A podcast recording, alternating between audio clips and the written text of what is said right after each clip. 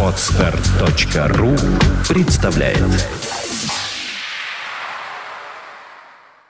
Свободное радио Компьюлента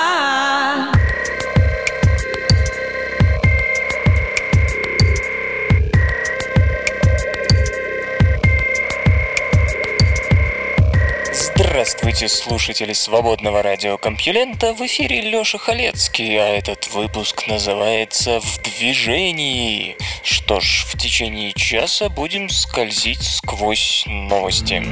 Наука и техника. Освоить астероид, скорее всего, дешевле, чем запустить марсоход.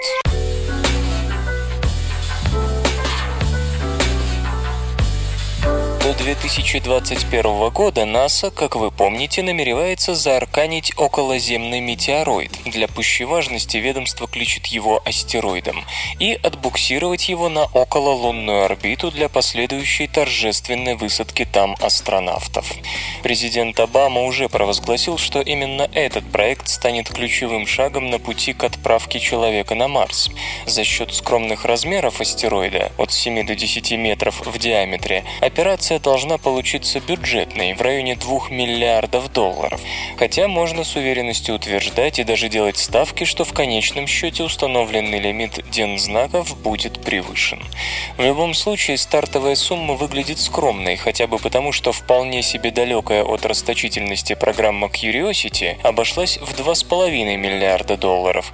И вообще миссия по заарканиванию астероида получается равной по цене одному американскому стратегическому бомбардировщику Би-2. Напомню, его стоимость 2 миллиарда 100 миллионов.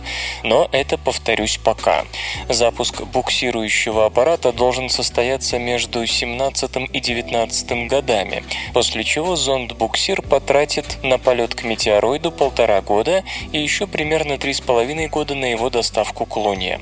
По словам представителей НАСА, особенность проекта в том, что аппарат-буксировщик будет использовать принципиально новую технологию для передвижения – ионный двигатель, питаемый от солнечных батарей.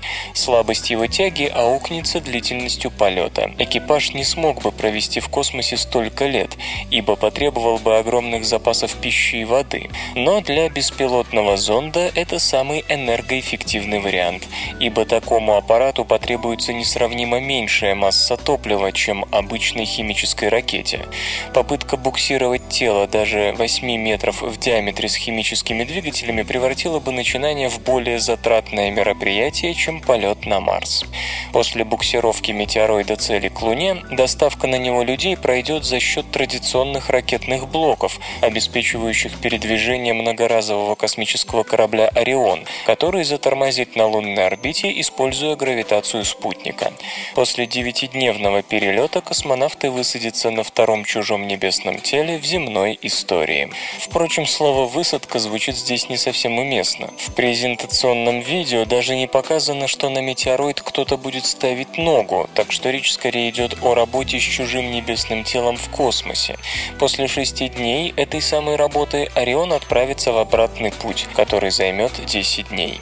Еще пару месяцев назад многие представители астрокосмического сообщества в США беспокоились, мол, таких метеороидов целей может просто не найтись, ведь небольшие тела трудно выследить в космосе.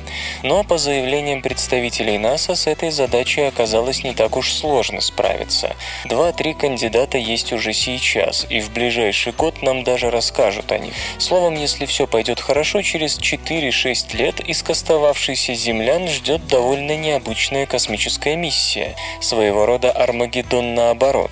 Вместо спасения человечества от тысячекилометрового астероида американцам предстоит захватить и использовать в целях того же человечества условный астероид диаметром менее 10 метров. Искусственные стволовые клетки получены во взрослом организме.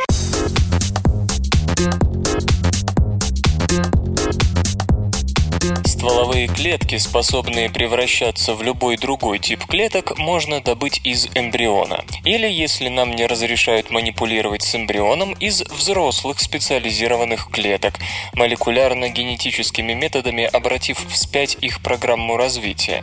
В этом случае мы получим индуцированные плюрипатентные стволовые клетки, которые затем можно направить по любому пути специализации. Но от эмбриональных клеток индуцированные стволовые клетки все же отличаются.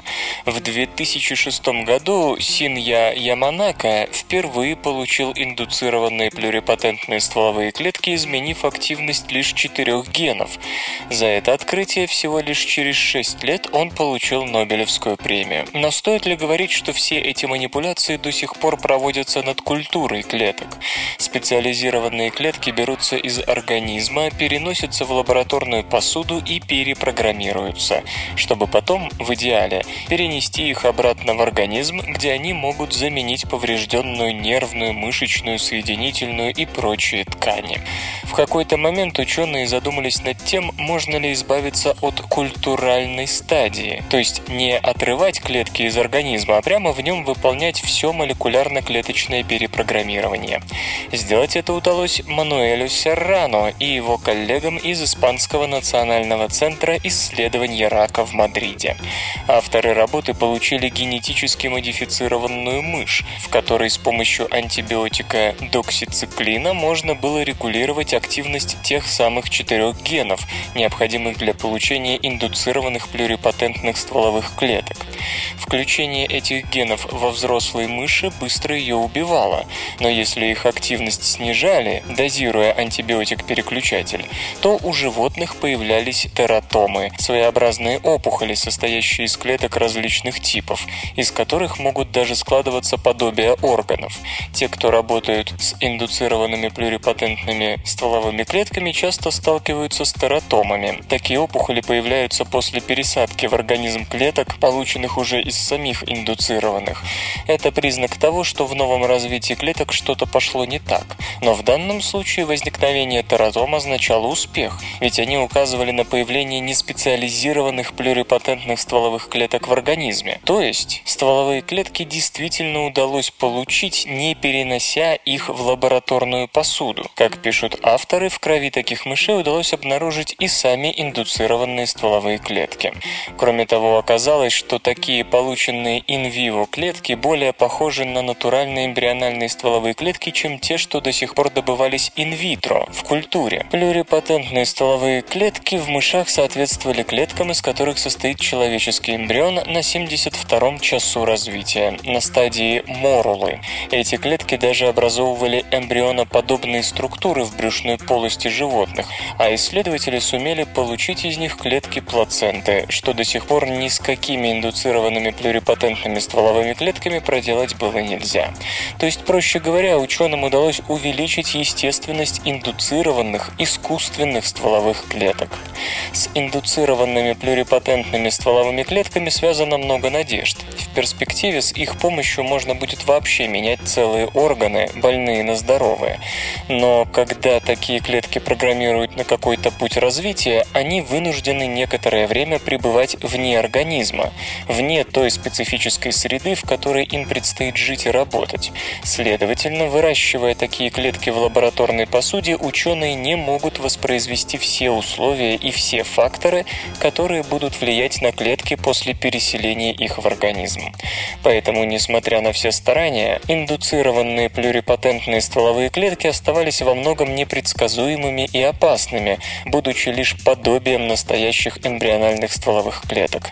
И поэтому работа испанцев так важна. Им удалось показать, что эти клетки в принципе можно получить прямо в организме, что они будут больше похожи на клетки эмбриона, чем все их предшественницы. Правда, теперь исследователям придется научиться контролировать поведение таких клеток, чтобы они появлялись, когда требуется, направлялись туда, куда нужно и превращались именно в те типы специализированных клеток, которые необходимы. Удастся ли? Вы слышите голос Валеры Халецкого. Лёши. Лёши Халецкого. В эфире радио «Маяк». Свободное радио Компьюлента. Ну, как-то так. Двойные разрывы в ДНК клетка ремонтирует не очень аккуратно.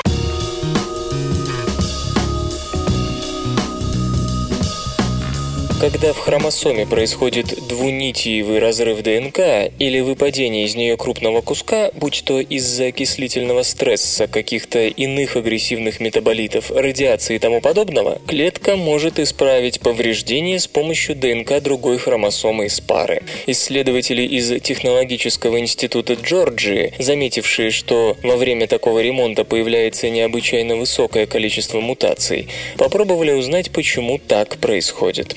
В итоге Анна Малкова и Кирилл Лобачев вместе со своими сотрудниками обнаружили, что ремонт поврежденной ДНК происходит с помощью своеобразного варианта репликации или удвоения ДНК, которого раньше у эукариот никогда не наблюдалось. При обычной репликации на ДНК образуется Y-образная структура или вилка репликации. Материнская молекула ДНК расплетается, и на каждой из ее цепей строится новая цепь, комплементарная материнской. По ходу дела точка ветвления движется по ДНК, оставляя за собой удлиняющиеся ветви.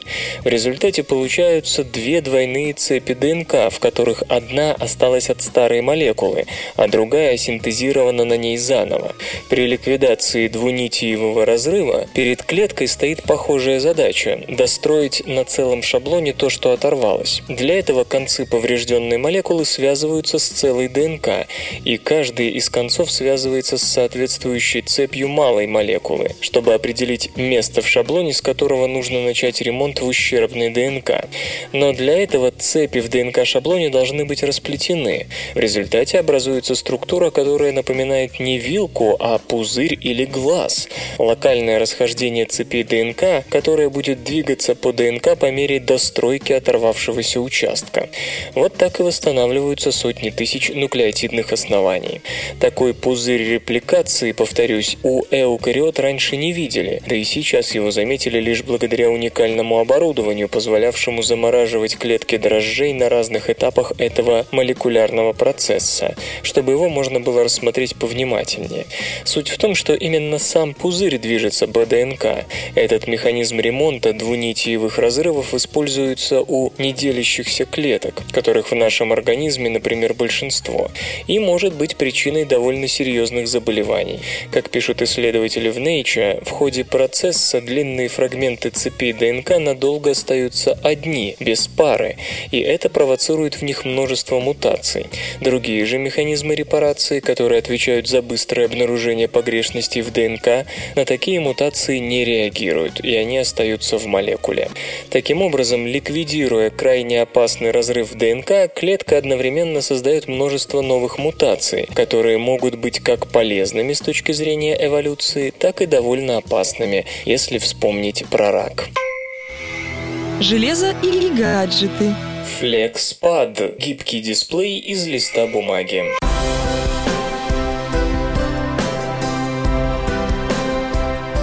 Исследователи из Института информатики общества Макса Планка и отделения Media Lab при Массачусетском технологическом институте продемонстрировали необычную систему визуализации, позволяющую превратить в интерактивный дисплей самый обычный лист бумаги. Комплекс, названный FlexPad, состоит из аппаратной и программной частей. Первая включает проектор и контроллер Microsoft Kinect, которые подвешены к потолку над пользователем. Kinect отслеживает положение рук человека, держащего бумажный лист, а также определяет трансформации этого импровизированного экрана в пространстве. Данные снимаются при помощи видеокамеры Kinect и его датчика глубины, состоящего из инфракрасного излучателя, объединенного с монохромной КМОП-матрицей, что позволяет получать трехмерное изображение при любом естественном освещении. Проектор формирует статичное или динамичное изображение на листе дисплея. Программная составляющая будущее использует специальные алгоритмы для обработки поступающих от Kinect данных. Система способна реагировать на изменения практически в режиме реального времени. Причем лист бумаги, к слову, вместо него можно применять и другие подходящие материалы, скажем, гибкий кусок пластика, служит не только для отображения картинки, но и для управления. Так, изгибая его и сдвигая в определенном направлении, можно масштабировать изображение, перемещаться к краям и прочее. В текущем виде FlexPad имеет некоторые ограничения. Для корректной работы системы необходимо, чтобы пользователь, держащий экран, находился в определенной зоне помещения, на которую направлены проектор и датчики Kinect. Иными словами, перемещаться по комнате не удастся, хотя в перспективе может быть реализован и такой функционал. Разработчики FlexPad уверены, что новинка может найти широкое применение. Так, в медицине гибкие дисплеи позволят визуализировать результаты томографии для послойного просмотра внутренней структуры тканей. Медработники смогут выводить на передний план любой из срезов для детального анализа. Кроме того, технология может пригодиться для интерактивных развлечений при проведении презентации и тому подобного. Ожидается, что системы вроде FlexPad, позволяющие создавать относительно недорогие гибкие экраны для визуализации данных, станут доступны на массовом рынке в течение десятилетия. Вслух и с выражением читаю стихотворение. Лидия Григорьева «Посуху жила».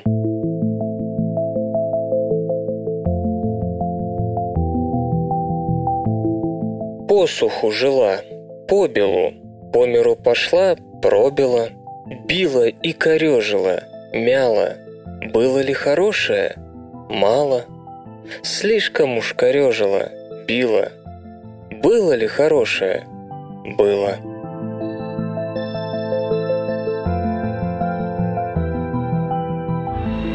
Наука и техника. Вселенная похожа на швейцарский сыр.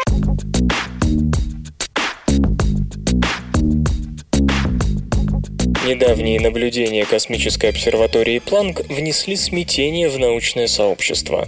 Как и следовало ожидать, появилось первое исследование, которое претендует на то, чтобы покончить с этим. Но что, собственно говоря, произошло? Во-первых, реликтовое излучение в разных полусферах неба оказалось своим, а это вроде бы противоречит космологическому принципу, древнему предположению о том, что каждый наблюдатель в один и тот же момент, независимо от места и направления наблюдения, обнаруживает обнаруживает во Вселенной в среднем одну и ту же картину. Кажется даже, что налицо некоторое нарушение основного положения современной космологии для нас, земных наблюдателей. Ранние теории о том, что если мы перейдем к очень большим масштабам, превышающим примерно несколько сотен миллионов световых лет, то все неоднородности должны исчезнуть, не сработали. Во-вторых, плотность материи, выводимая из наблюдений Планка и других источников, тоже не совпадала. В-третьих, данные Планка по скорости удаления галактик, постоянная Хаббла, друг от друга, дали 67,3 плюс-минус 1,2 км в секунду на мегапарсек. А это здорово отличается от 73,8 плюс-минус 2,4, которые астрономы намерили при помощи наблюдений за взрывами далеких сверхновых. Замечу, что среди прочего из этой цифры вытекает, например, возраст Вселенной. Это делает точно точное понимание значения постоянной Хаббла исключительно важным для всей космологии. Само собой, оба показателя не могут быть одновременно верны. Кто-то, должно быть, ошибся. Французские исследователи во главе с Пьером Флери из Парижского института астрофизики при университете Пьера и Марии Кюри предложили еще одну гипотезу, которая пытается объяснить первую, вторую и третью сложности, возникшие по вине Планка. Как отмечают французские физики, сегодня, когда мы интерпретируем взрывы сверхновых и данные Планка, их, условно говоря, наносят на одну карту, описывающую нашу Вселенную. Такой картой местности для нас служит метрика Фридмана-Леметра. Если изложить ее содержание в двух словах, то предполагается, что Вселенная гомогенна и изотропна, то есть строго соответствует космологическому принципу и однородна во всех направлениях. Авторы считают, что нанесение обоих типов результатов на одну карту не имеет имеет никакого смысла, если метрика Фридмана-Леметра слишком упрощенно представляет нам Вселенную. Что если она и впрямь не такова и по сути является неоднородной? Для проверки этого положения ученые использовали модель Эйнштейна-Штрауса образца 1945 года, известную как модель швейцарского сыра и полагающую, что Вселенная состоит из дырок и сыра. В центре каждой сферической дырки, пустоты, находится по сгустку материи вроде галактик или их скоплений и сверхскоплений, а вокруг пустот располагается однородный сыр без пустот, то есть метрика Фридмана-Леметра есть, так сказать, обычное плоское пространство-время. Как подчеркивают французы, лучи от сверхновых имеют очень малые угловые размеры по сравнению с реликтовым излучением, идущим со всего окружающего нас неба.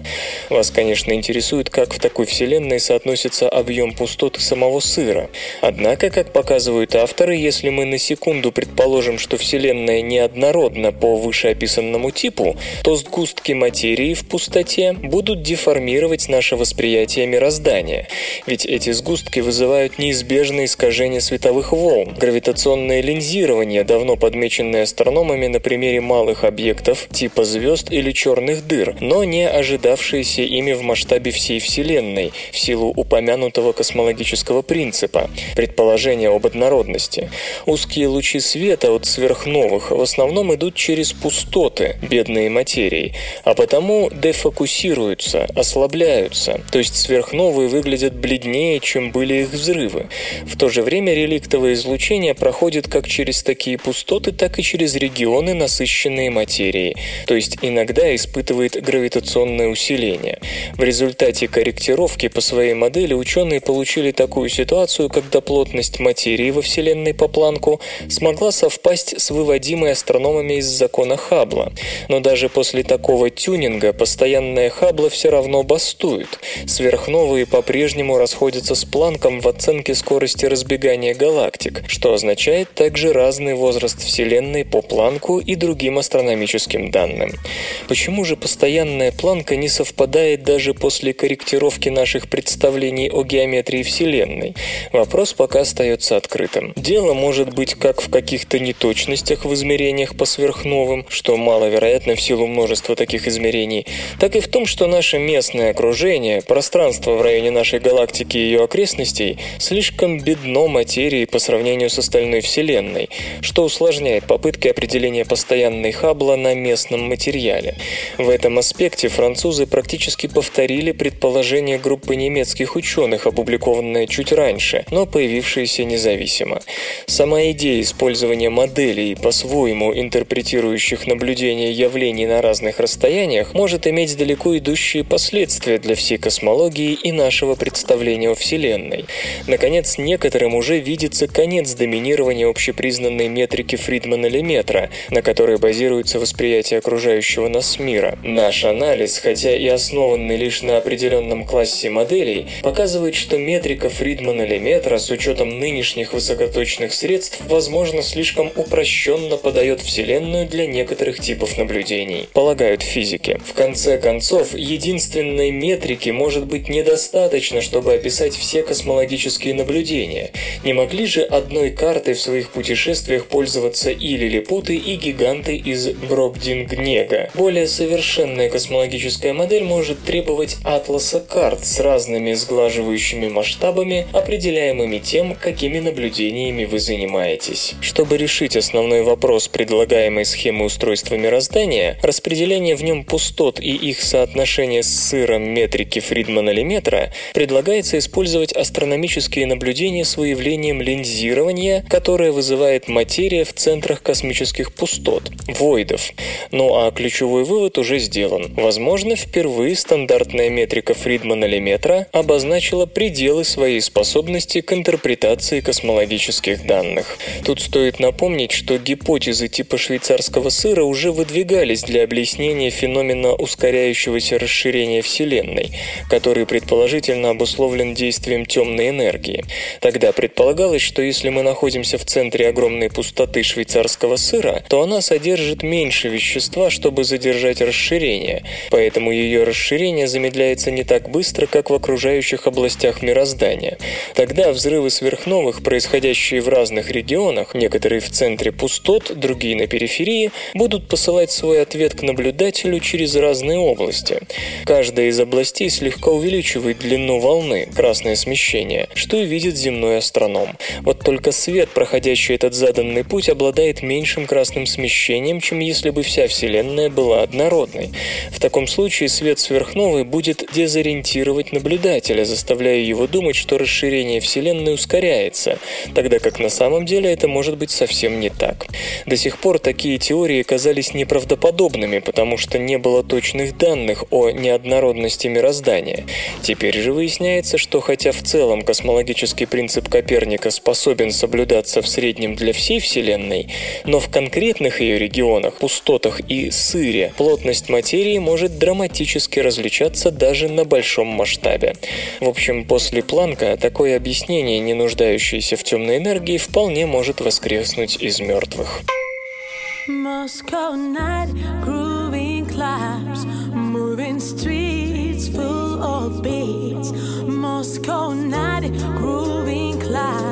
Moving streets and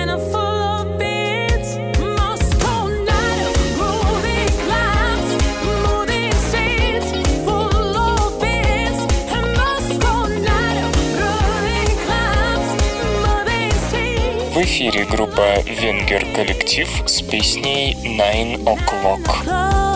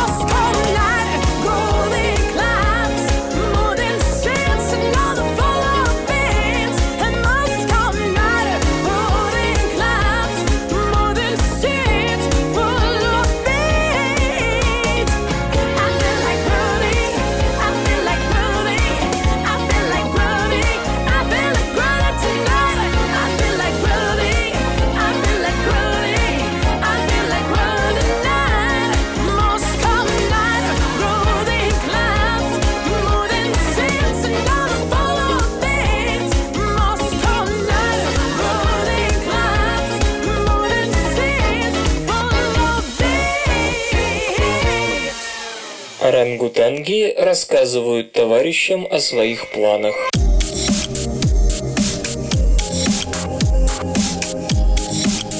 Когда суматранскому орангутангу приходит в голову попутешествовать, накануне турне он издает долгий крик в ту сторону, куда собирается направить стопы. Его слышат другие члены сообщества, после чего решают присоединиться к туристу или нет. Об этом любопытном обычае самцов орангутангов рассказывают исследователи из Тюрихского университета Швейцария. Считается, что способность планировать свои действия есть у немногих животных, в частности у человекообразных обезьян и некоторых птиц, да и те проявляют ее лишь в неволе и в экспериментальных условиях. Так орангутанги и шимпанзе могли выбирать тот или иной предмет или инструмент, зная, что он пригодится им через час. Но никто не был уверен, что животные на воле ведут себя точно так же. Чтобы проверить это, экологи несколько дней следовали за несколькими дикими орангутангами, фиксируя все звуки, которые животные издавали во время путешествия. Так удалось выяснить, что вечером доминантный самец создает долгий вопль, который слышно на расстоянии километра, а направлен крик в сторону маршрута, которым самец пойдет завтра. Любопытно, что такая особенность была замечена только у вечерних песен. Крики, издаваемые самцом днем, с направлением движения никак не были связаны. Окружение самца по-разному реагировало на эти вопли. Самки следовали в том же направлении, а другие самцы, не желая сталкиваться с доминантным, выбирали другой маршрут. Следуя за главарем, самки тем самым избегали домогательств со стороны других, менее представительных орангутангов. Иногда самец корректировал первоначальное направление и тогда издавал добавочный сигнал. Если никаких поправок утром не вносилось, остальные орангутанги двигались в соответствии с тем, что услышали накануне вечером. Получалось, что в течение дня или вечера самец обдумывает, куда бы ему пойти завтра, и сообщает об этом окружающим. На утро ни он сам, ни другие обезьяны не забывают о запланированном маршруте и начинают двигаться в соответствии с ним. Возможно, что и другие животные в естественных условиях практикуют долгосрочное планирование, однако пока что в столь четкой форме это удалось увидеть только у орангутангов. Вы слышите голос Лёши Халецкого. Ну, не прямо сейчас, конечно, а вообще в СРК. При шизофрении уменьшается мозг.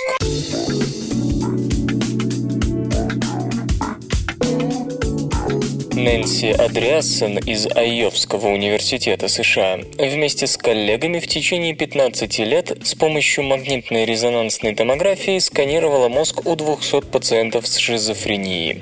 Наблюдения начались с первых же симптомов, так что исследователи могли сказать, как менялся мозг едва ли не на протяжении всего развития болезни. И тем не менее, как пишут авторы работы, первое, что они увидели, это то, что даже на самых ранних стадиях шизофрении количество мозгового вещества у больных уже меньше, чем у здоровых людей. А это значит, что какие-то нейрофизиологические события, связанные с шизофренией, происходят раньше, чем появляются первые признаки болезни.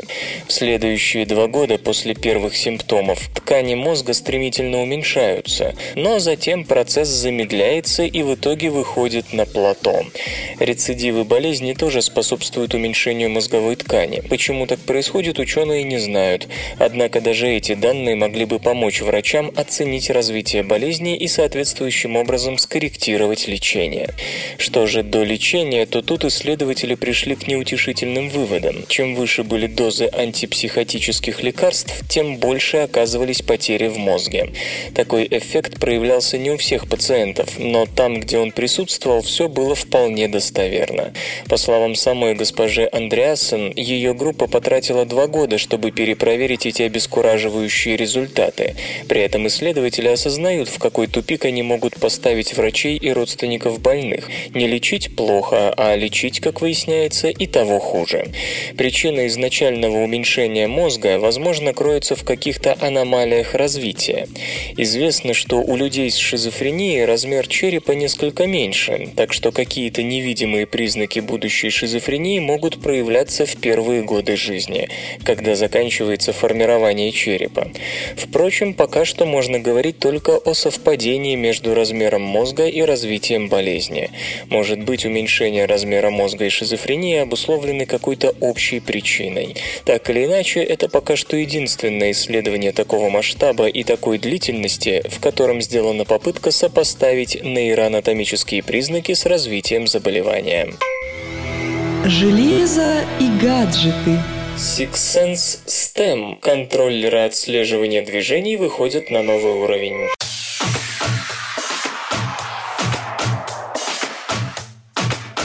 Калифорнийская фирма Six Sense Entertainment сегодня, 12 сентября, запускает Kickstarter-компанию по сбору средств на организацию производства инновационной системы отслеживания движений STEM, что расшифровывается как Six Sense Tracking Embedded Module.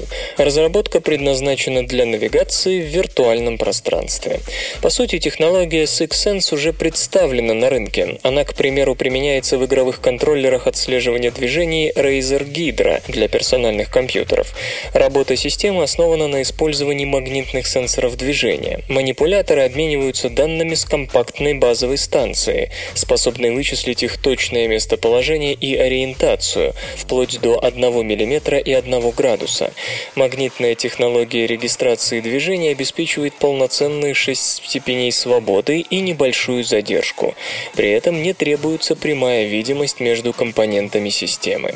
Платформа STEM, в отличие от Razer Hydra, предполагает беспроводной обмен данными. Система проектируется специально для очков виртуальной реальности, вроде Oculus Rift, при использовании которых соединительные провода могут стать существенной помехой. Предполагается, что в данном случае STEM обеспечит интуитивную навигацию в трехмерном пространстве и повысит комфорт управления. STEM включает базовую станцию и набор из пяти беспроводных модулей, модулей, позволяющих точно отследить движение пользователя в пространстве. Для управления служат контроллеры с набором кнопок для левой и правой руки. Система постоянно измеряет любые изменения ориентации и положения тела пользователя. Задержка не превышает 4,2 миллисекунды. SixSense намерена продвигать новинку на рынке под собственным брендом, но сторонние разработчики смогут лицензировать технологию для интеграции в свои продукты.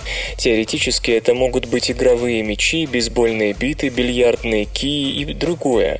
Обещана совместимость с платформами Linux, Windows и macOS 10, а также обратная совместимость с играми, рассчитанными на контроллеры Razer Hydra.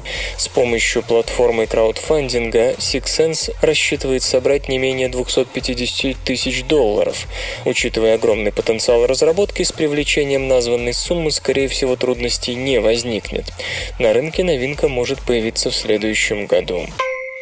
Исторический анекдот. Как известно, великий композитор Петр Ильич Чайковский был человеком трепетным, легко ранимым, любил поплакать, сторонился неприятных людей и конфликтных ситуаций, не умел отказывать. Кое-кто этой слабостью характера беззастенчиво пользовался. Некий Корсов, оперный певец, долго приставал к Чайковскому, чтобы тот написал для него специальную вводную арию. Петр Ильич всячески увиливал, но сказать решительно решительное «нет» не хватало духу. Однажды Корсов заявился с нежданным визитом, чтобы дожать гения. Слуга, следуя полученному указанию, сказал, что барина нет дома. «Ничего», — отвечал настырный баритон, — «я подожду», и прошел прямиком в кабинет. Услышав шаги, хозяин пришел в ужас. Сейчас он окажется в невозможном положении, его уличат во лжи, и залез под диван. Корсов уселся на этот самый диван и торчал там до тех пор, пока у него не закончилась терпения, а терпения у этого человека было много. Понятно, что в таких условиях вылезать из-под дивана было совсем уж невозможно, и бедный Чайковский целых три часа дышал пылью, боясь пошевелиться. Самое занятное, что арию для Корсова он все-таки написал. Игры. Эволюционируют ли игры?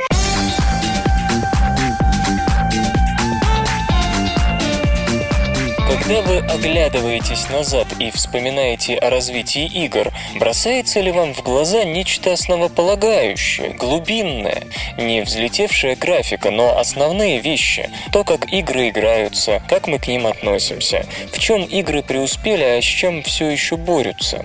Мы часто говорим, что игры существуют между революцией и эволюцией, и отчасти это так. Так, крупные сдвиги нередко вызваны появлением новой технологии, которая расширяет теряет наш контроль или доступ к играм, а некоторые рассматривают игры с точки зрения платформ, персональных компьютеров и консолей, Facebook и телефонов.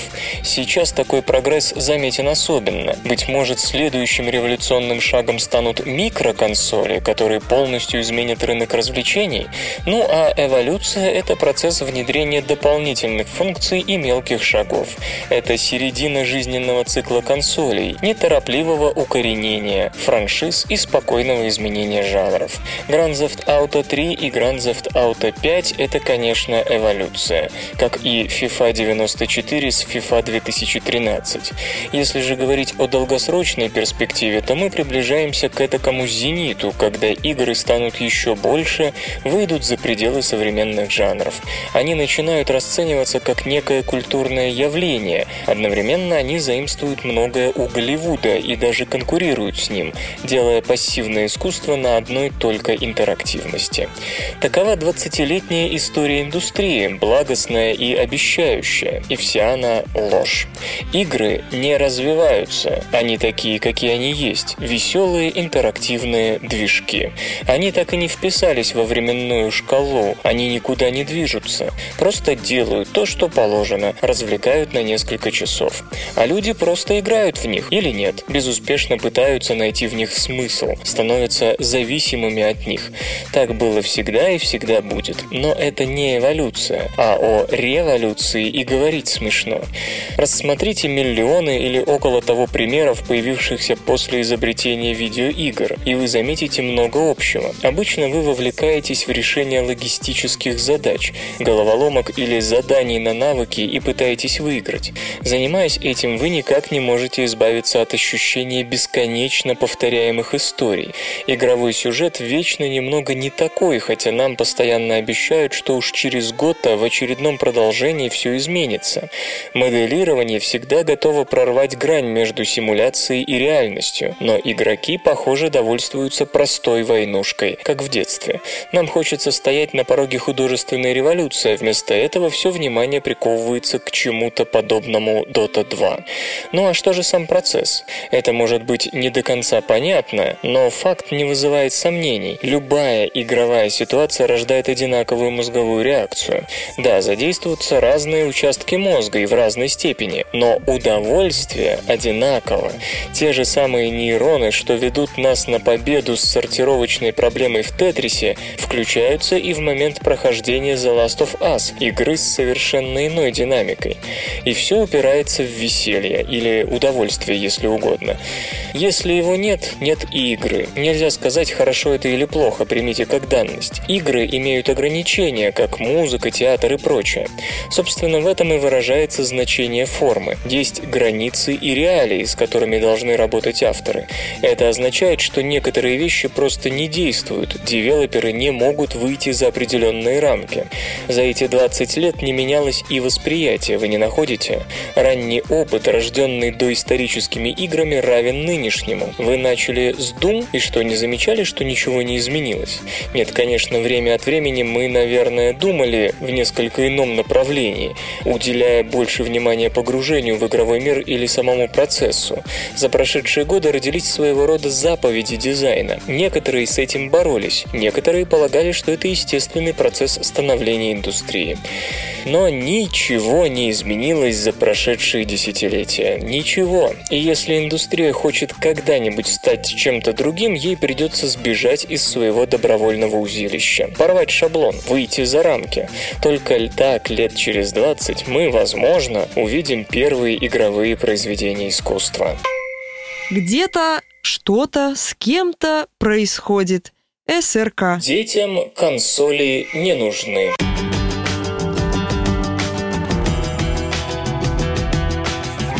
NPD Group опубликовала результаты очередного исследования структуры рынка компьютерных и видеоигр.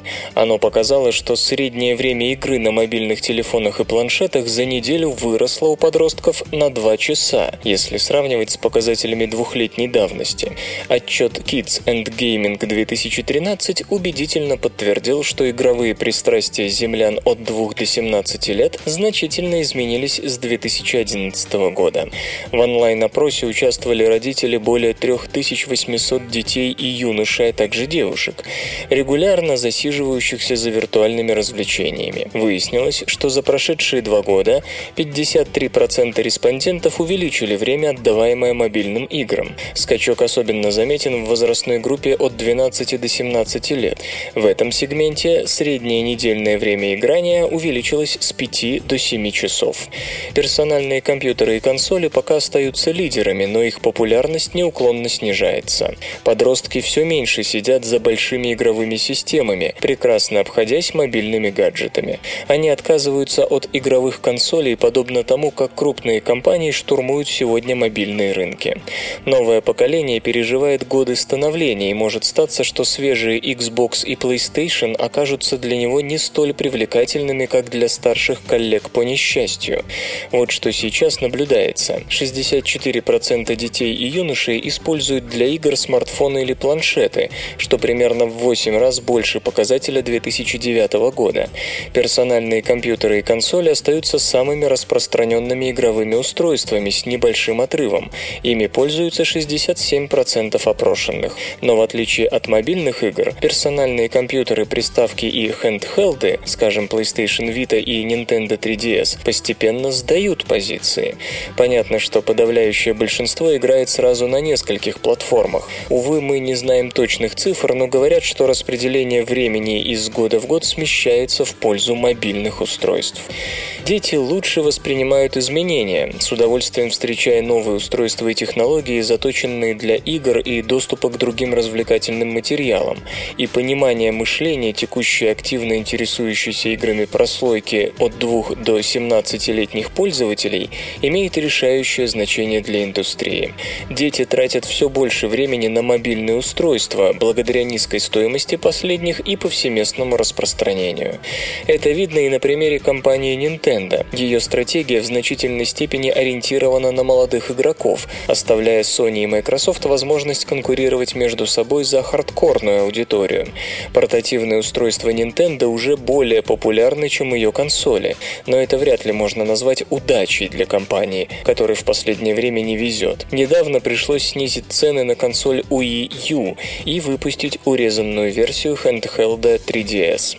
Опрос также показал, что средний возраст, в котором дети впервые пробуют мобильные игры, снижается. В 2011 году они начинали играть на телефонах в 9 лет. Сейчас это уже восьмилетки.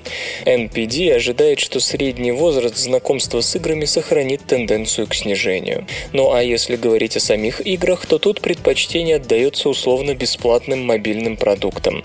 Сейчас их доля равна 29%, то есть на 2% больше, чем в прошлом году.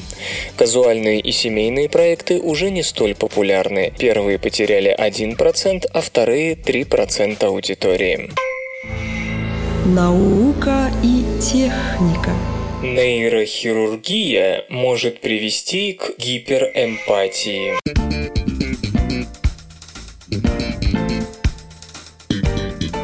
Некая женщина странным образом приобрела способность гиперэмпатии после удаления миндалевидного тела мозга при лечении тяжелой эпилепсии.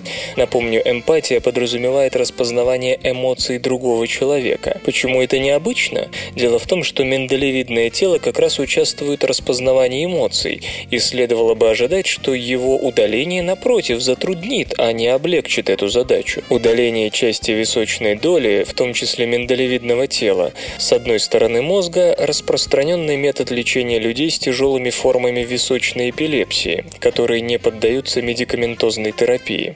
После операции приступы, которыми женщина страдала несколько раз в день, прекратились. Зато, по ее словам, появилось новое захватывающее эмоциональное возбуждение, которое сохраняется вот уже 13 лет.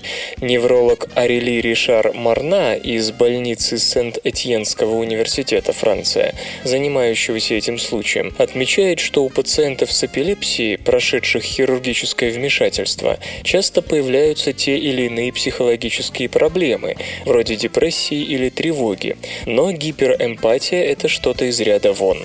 Примеры, кажется, затронули не только эмоциональную сторону естества пациентки, но и все тело. Женщина, по ее словам, переживает кружение в сердце и неприятные ощущения в пищеводе, чувствуя эмпатические печаль или гнев.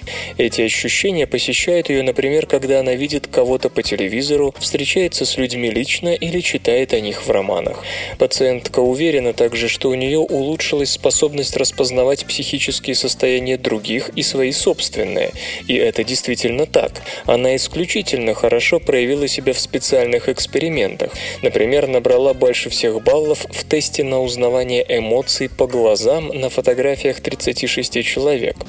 По словам госпожи Ришар Марна, перед нами первый описанный в научной литературе случай подобного эмоционального изменения после удаления части височной доли.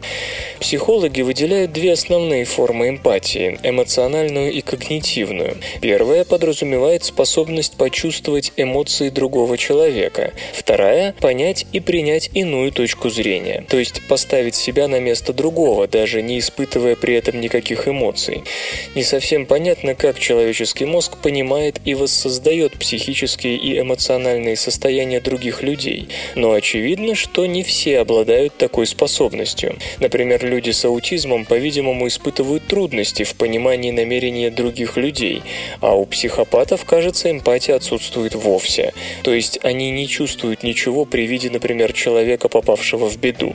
Кстати, стандартные тесты показали, что психическое здоровье женщины с гиперэмпатией находится в пределах нормы. Миндалевидное тело представляет собой образование, внешне и впрямь напоминающее миндаль. Оно находится глубоко в височной доле. Считается, что эта зона мозга участвует в социальном взаимодействии и играет критическую роль в быстрой оценке и реагировании на эмоциональные раздражители. Например, в ответ на появление в поле зрения страшного хищника или грустного лица другого человека. В 2001 году изучение 22 человек с удаленной частью височной доли показало, что чем сильнее пострадало миндалевидное тело, тем хуже люди распознают эмоции по выражению лица. Кроме того, известно, что повреждение миндалевидного тела приводит к эмоциональному дефициту у самих пациентов. Отсюда и тревога с депрессией. Однако данный случай говорит о том, что в отсутствии миндалевидного тела другие области мозга способны организовать новые связи, которые возьмут на себя ответственность за сопереживание. Нейронная основа сложных эмоций, эмпатии в том числе, изучена плохо. По-видимому, у эмоций нет одного анатомического коррелята. Скорее всего, сложные эмоции, надежда, сочувствие и другие возникают в результате взаимодействия ряда областей мозга, и миндалевидное тело лишь одно из них. Многие открытия современной нейробиологии связаны с наблюдениями единичных случаев вроде этого. Изучать скрытые возможности мозга удобнее всего на примере аномалий. Чтобы превращать свет в электричество, первоскиты не нуждаются в дорогих полупроводниках.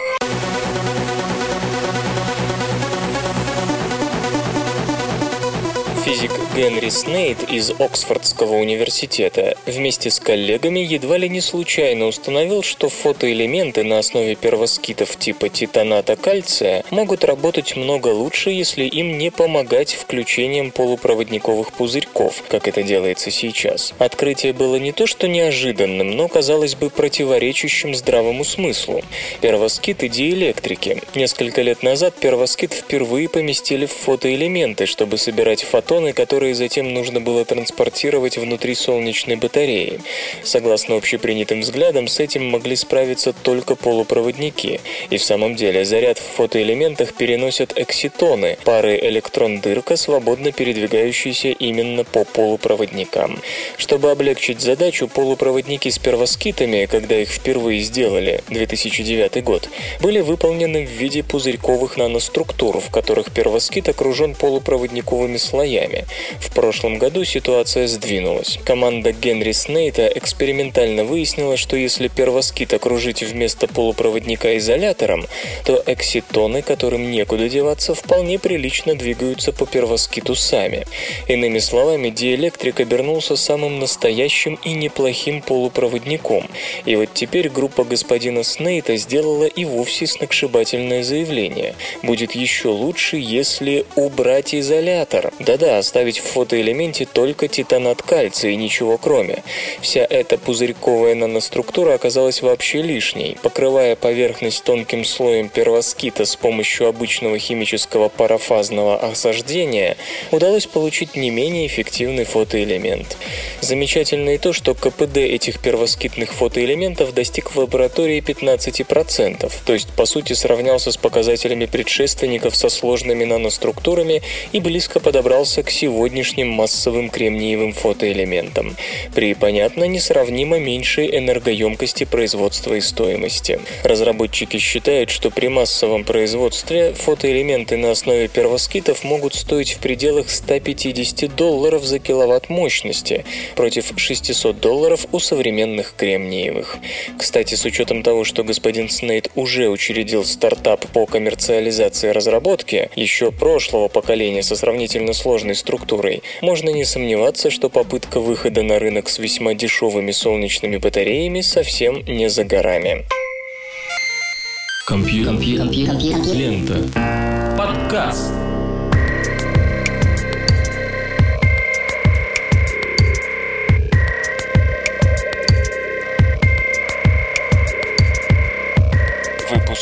Движении завершен. Вы слышали Лёшу Халецкого, свободное радио Компьюлента и песенка. Свободное радио Компьюлента.